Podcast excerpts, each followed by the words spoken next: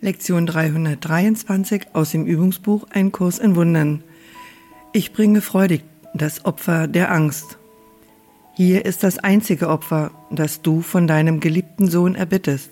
Du bittest ihn, alles Leiden, jedes Empfinden von Verlust und Traurigkeit, jede Angst und jeden Zweifel aufzugeben und deine Liebe, die ihn von Schmerz heilt und ihm deine eigene ewige Freude gibt, uneingeschränkt in sein Bewusstsein strömen zu lassen. Solche Art ist das Opfer, das du von mir erbittest, und es ist eines, das ich freudig bringe, der einzige Preis für die Wiederherstellung der Erinnerung an dich in mir, für der Welt Erlösung. Und indem wir die Schulden zahlen, die wir der Wahrheit schulden, schulden die lediglich das Loslassen von Selbsttäuschung und von Bildern sind, die wir fälschlich angebetet haben kehrt die Wahrheit wieder in Ganzheit und in Freude zu uns zurück. Wir lassen uns nicht länger täuschen. Nun ist die Liebe wieder in unser Bewusstsein zurückgekehrt.